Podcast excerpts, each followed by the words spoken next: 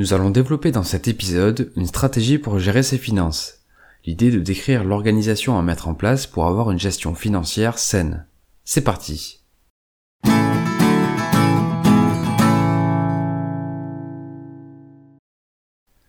mon point de vue, une gestion financière saine repose sur les principes suivants. Se payer en premier, se constituer un capital de sécurité en priorité, financer ses projets personnels pour continuer à se faire plaisir au quotidien, et viser la simplicité en ne proposant qu'une ou deux habitudes à mettre en place. Maintenant que ma philosophie est présentée, rentrons dans le détail de la stratégie. L'organisation repose sur quatre comptes bancaires. Un compte courant ou un compte joint pour la gestion de ses finances quotidiennes.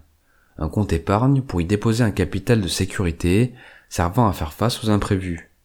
Un compte investissement pour centraliser l'argent que l'on veut faire fructifier. Et enfin un compte plaisir servant à financer les projets qui nous tiennent à cœur. La stratégie pour alimenter ces quatre comptes est la suivante.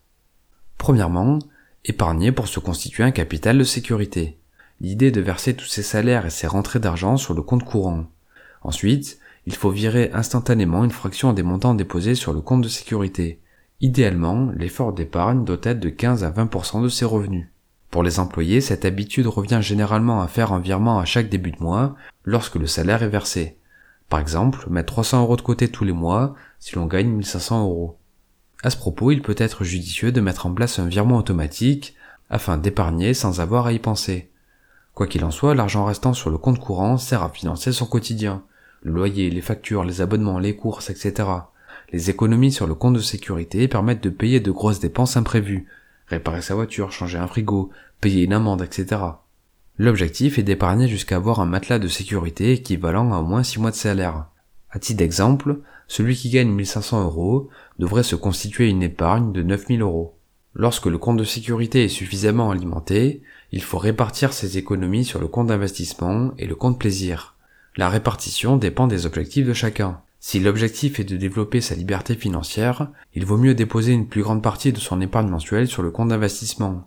Et inversement, si l'objectif est de financer un projet qui nous tient à cœur, il vaut mieux verser la majorité de ses économies sur le compte plaisir. Il faut garder en tête que le capital déposé sur chaque compte a une utilisation spécifique.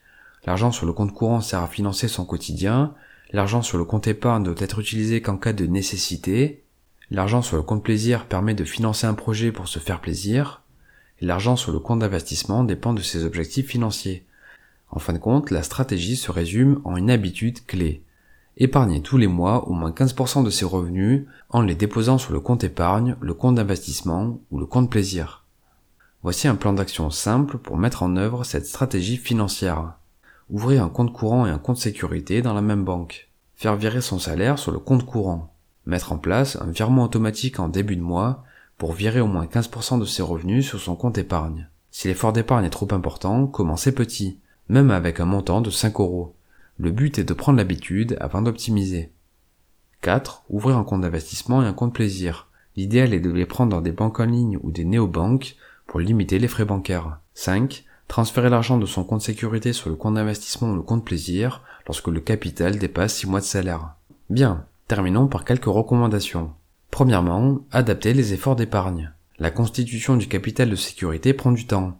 Celui qui gagne 1500 euros et parvient à économiser 300 euros mettra deux ans et demi pour atteindre une épargne équivalente à six mois de salaire, s'il ne touche pas à ses économies entre temps. C'est pourquoi il vaut mieux se laisser du temps, quitte à commencer petit. La clé est de prendre les bonnes habitudes pour avoir une gestion saine de ses finances. Ensuite, il sera possible d'accélérer ses résultats avec d'autres astuces, développer ses revenus afin de pouvoir épargner plus, mettre de côté une partie de ses rentrées d'argent ponctuelles, ou réduire ses dépenses pour améliorer sa capacité d'épargne.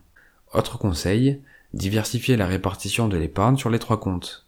Il n'est pas nécessaire d'attendre d'avoir 6 mois de salaire de côté pour commencer à transférer une partie de ses économies sur le compte d'investissement ou le compte plaisir. Pour reprendre l'exemple précédent, pour envisager la répartition suivante. 150 euros sur le compte sécurité, 90 euros sur le compte d'investissement et 60 euros sur le compte plaisir. Toutefois, il convient de garder en tête qu'il est préférable de ne jamais investir l'argent dont on pourrait avoir besoin, d'où l'importance de se constituer une épargne de sécurité avant tout. Dernier conseil, se former financièrement. Dans cet épisode, je vous partage une stratégie qui fonctionne pour moi. Peut-être existe-t-il d'autres méthodes qui seront plus adaptées à votre organisation et à vos objectifs. C'est pourquoi il est important de s'éduquer financièrement en découvrant des livres, des podcasts ou des vidéos afin de recueillir de nombreux avis et définir son propre plan financier.